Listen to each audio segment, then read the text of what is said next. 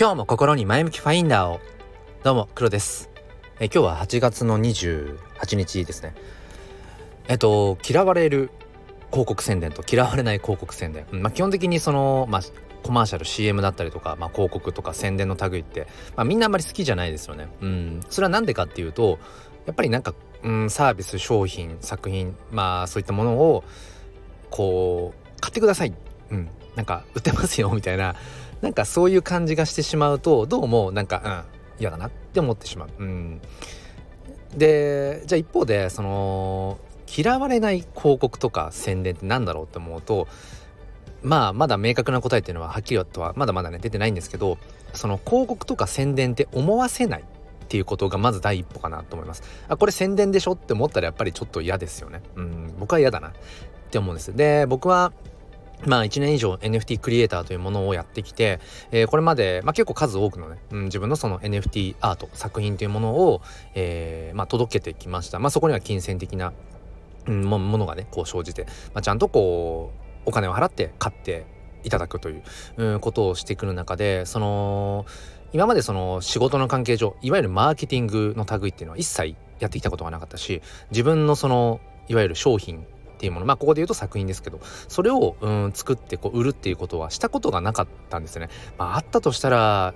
子供の頃にそれこそあの日曜日の何て言うんですかあのあるじゃないですか広場で。バザーっていうの、うん、日曜バザーみたいなね。その自分家にある、うん、なんか中古の何かをね、うん、値段を自分でつけて売るとかなんかそういうのをこう親と一緒にこう遊び感覚でねやったぐらい、うん、自分で値をつけて自分で作ったものに自分で値をつけて、うん、売っていくっていうのは、うん、本当にこの NFT というものに触れ始めてからが初めてっていう感じなんですよね。そうでその中で、えー、日々やってきてそうこんなことをつくづく思ったんですよね。そのだからこれ自分の作品を買ってください いくらぐらで売ってますっていういわゆるその宣伝めいた広告めいたやっぱり発信に対してなんだろうなあんまり、うん、いい反応はないと、うん、それこそインプレッション反応インプレッションってものはあんまり高くないんですよね。でそれは何でだろうなと思ってた時にここ最近僕がよく、まあ、話している考えていることとしてそれって結局 ごめんなさい自分のそのまあ利益を得ることとか自分が買ってほしいんだっていう自分の商品が売れてほしいんだっていうそこしか伝えてないんですよね。うん、そうじゃなくてその普段僕らがしている仕事とか、まあ、何でもいいです。自分の行動っていうのがそれって誰の、うん、悩みや課題を解決してるんだろうねとかそれで誰かのどんな願いや願望を叶えることにつながってるんだろうかっていうなんかそこがすっぽりと抜けてしまうと本当にただのエゴなんですよね。うん、ってことになんか最近改めて気づいてそう。だからなんか自分のその届けたい作品商品サービスっていうものの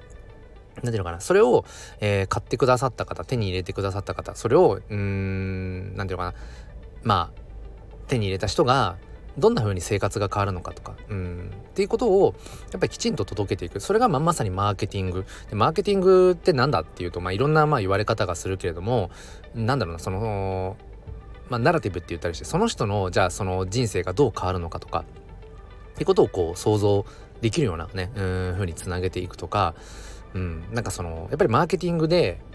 価値がねこう生まれるかどうかって決まるぐらい本当にマーケティングって、うん、大事だしもちろんその、うん、マーケティングっていうのは人の心を動かすということでまあともするとちょっとこう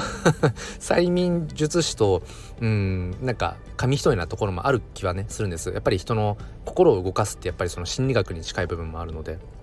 まあ、もちろんその詐欺めいたこととかではなくてちゃんとその商品作品サービスの価値を届けていく、うん、だけどそれがなんか宣伝とかうん。広告みたいな感じにならないようにしていくっていうのがまあポイントなんだろうなと思って、まあ、めちゃくちゃ難しいです。うん、で例えばまあ直近でいうところのまあ一つ、えーまあ、実例をね話したいなと思うんですけど、まあ、僕はその炎の写真ジェネというまあ、焚き火の写真ですね、えー、炎の写真をこう反転させたりとか多重露光って言って写真と写真をこう重ね合わせることによってあのー、まあフェニックス不死鳥のようなうものを表現しています。で昨年11月末ぐらいからそうですね。もうだからかれこれ9ヶ月近くになりますね。うん、で現状今100作品以上あるんですけれども、まあ、ありがたいことに、えー基本的にこうずっと完売してきています。で、現状言うと最新シリーズがあと1体。これが、えー、これが売れたら、えー、もう全作品完売状態っていう風にまあなるんです。まあもちろんその完売させることが目的ではなくて、自分のその思いを込めた作品を、やっぱりその多くの人に届けて届けるということまあ届けて終わりではないんだけれども、うんまあ、まずはそのちゃんと届けきるっていうことがまあ目的ではあるので、まあ、完売が全ての目標ではないんですが、まあ、やっぱりねうん、なんかそのちゃんと届けていく先にやっぱうん完売というものがあるので、まあ、もちろんあと残り1作品も、うん、ちゃんと届けていこうとは思うんですけどじゃあ例えばそれをうん届けていくために、まあ、例えば TwitterX とかでね、あのいくらいくらで売っています買ってくださいって投稿したところで、うん、どうだろうな、まあ、中にはねうんあじゃあって買ってくれる人もいるかもしれないけどなんかそういう感じでは届けたくないなっていうだんだん欲求が出てきてるんですよね。そう。でうんなんていうのかな。すごく難しい話なんだけれども例えば先日試しにこうやってみたこととしてはなんていうのかな。値段は載せない。でこれが売っているということも直接は伝えない、うん、ただただこういうアートを僕は作っやってますよっていうのをあのー、まあ、画像もうほとんど画像ですね。あと一言あのフェニックスフォトアートっていう文字だけつけて、えー、と最近まあ1日1回あのー、投稿するようにしているんです。でさりげなくリプ欄にその、えー、作品が NFT アートであるということが分かるようにその NFT アートをまあ売っている売買しているマーケットプレイスオープンシーという NFT マーケットプレイスの、えーと、リンクをリプ欄につけるように最近していてでそれを試した途端ここ最近ちょっとその、うん、残りあと何点完売まであと何点っていうところでちょっと止まっちゃってたんですね。んで日々一応そのアナウンスとかはしてたんだけどなんかうまく届かないなと思っていてまあ余計な情報をなくして、そのいくらいくらなのかとか、うん、もうそのこれが NFT ですみたいなこととか、うん、なんかもうとにかく文字を減らして、もう単純にアート、うん、画像として投稿を始めた途端、売れたんですよね。うん。で、しかもその、まさにえっと、投稿としては、うん、が、画像だけですね。フェニックスのその、うん、画像だけで、そのフェニックスフォトアートっていう一文だけあって、うん。で、それだけ見たら、それが NFT なのか何なのかっていうのもパッとわかんないわけですよ。だけど、逆にその情報量が少ないことによって、あ、このアートいいなっていうふうに、うーん、まあ、届いたのかもしれないですね。で、まあ、その、知ってる人であれば、もしかしたらこれって NFT として売ってるのかなって言って、リプランを見た時に、あ、オープンシーがあるなって言ってそこから飛んで、えー、まあおそらく買ってくださったと思うんですけど、うん、しかもその方がちょうどねその毎朝僕は TwitterX で朝6時から30分、えー、スペースをやってるんですけどもそこにちょうど来てくださった方で初めましてだったかなで、えーと、スペースを聞いてくださっていてでそのスペースを聞いてくださってる最中にその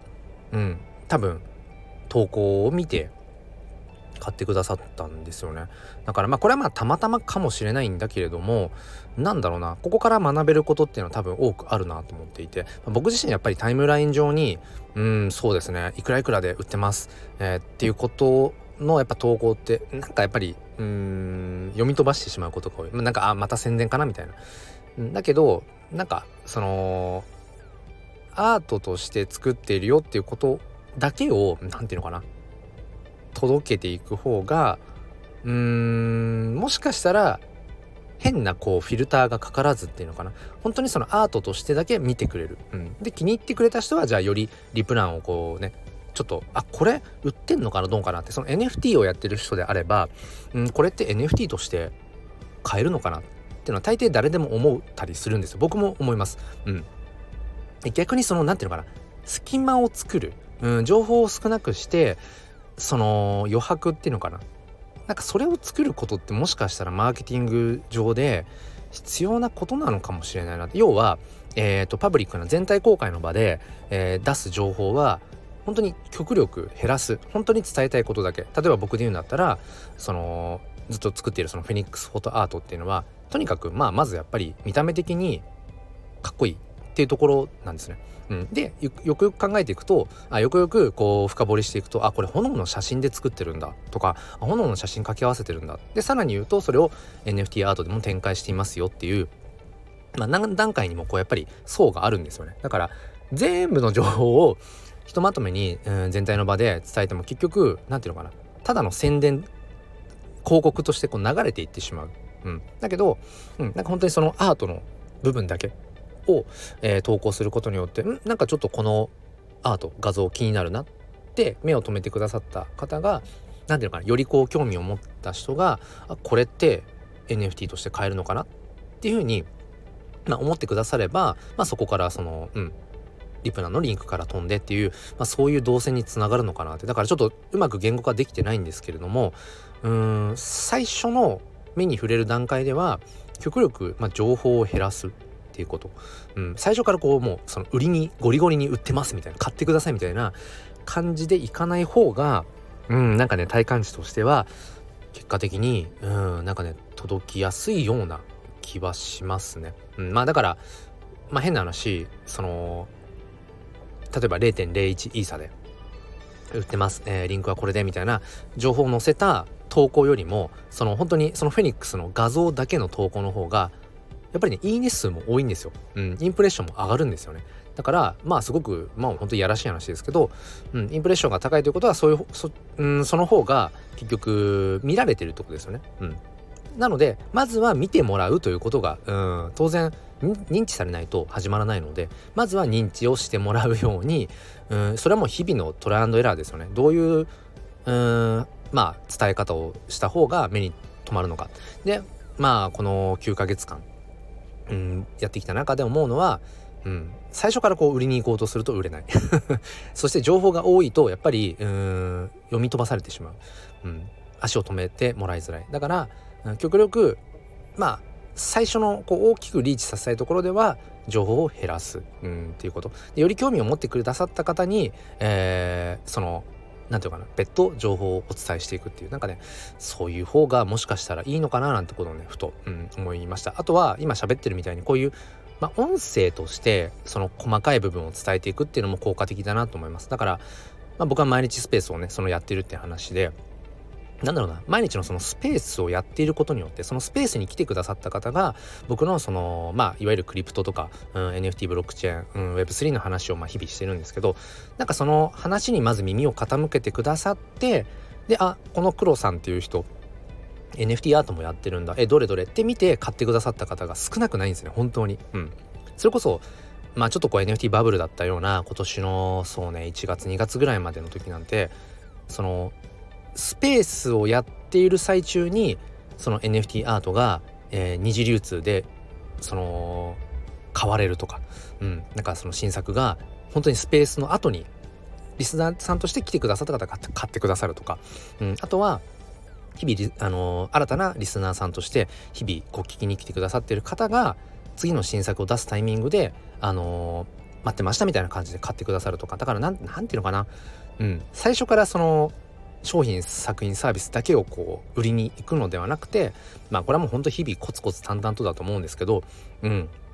自分という人間がどういう人なのかとかうんどういう思いを持っているのかとかっていうことも届けつつ伝えつつでその自分の表現したいことの一つとしてそういう商品とかサービスとか、えー、作品もありますよっていうふうにこう何て言うか興味を持ってくださる方によりこうまあクローズドに、うん、伝えていくっていうこと。なんかねそれがすごく大事なのかなってことを、えーと、改めて思いました。なかなかちょっと今日、あのー、自分の中でも言語化するまでにちょっと時間がかかってしまったんですけれども、えー、まあそうですね。今日の一応、うん、締めとしてはその嫌われてしまう広告宣伝って何かっていうともうとにかく買ってくれ。売ってます。いくらいくらですっていう。うんそれ。それはやっぱり嫌われてしまうよね。でそれって結局なんかどこか自分のことしか考えていないし理想としてはうんなんだろうな。やっぱりその相手に想像してもらう余白を持たせる、うん、だから情報を全部詰め込むんじゃなくて本当に届けたいところ。例えば僕だったらさっきも言いましたけどまずアートの部分でどうですか？こんなかっこいいものを作ってるんですっていうまず見た目ですよね。見た目のとこだけとにかく届ける。だから余計な文字とかは削る。でそこであなんかこの見た目ちょっと気になるなって足を止めてくださった方がもうちょっと情報を知りたいなっていうのを知れるようにまあプラスアルファで何て言うのかなこうその開いたあたりに、うん、次の情報を載せておくみたいな感じでそうそう情報の段階をこう段階を作っておくっていうのかな。あとはその日々その例えば音声発信音声発信はすごく相性がいいと思うんですけど、うん、音声発信をする。で音声発信の場所ってすごくクローズドですよね。本当にそのうん興味を持ってくださる方しかそのスペースもそうだしこういうスタンド FM とかも、まあ、聞いてくださらないのでそういうよりちょっとこうクローズドな部分でもう少しこう細かく自分の思いとかを伝えていくっていう、うん、なんかその方がね結果的にそうですね。あのー、自分の商品作品サービスってものが、うん、やっぱり届きやすいんじゃないかなっていう、はい、まだまだ PayPay なね、えー、マーケターというには程遠いし、えー、クリエイターというにはまだまだ、えー、荒削りですけども、うん、まあちょっとね、えー、そんなことを思ったので言語化してみました。ということでお付き合いくださりありがとうございました。それでは今日も良い一日を。ではまた。あ、そうそうそう、あのーはい。ここまで話してきてあれですけど、えっと、最新シリーズ、炎の写真でね、最新シリーズ、第7弾ですね。えー、残り1点となっています。えー、こんだけ話していた、こいつの NFT アートどんなもんだと興味ある方は、えー、説明欄の方から覗いてみてください。それではまた。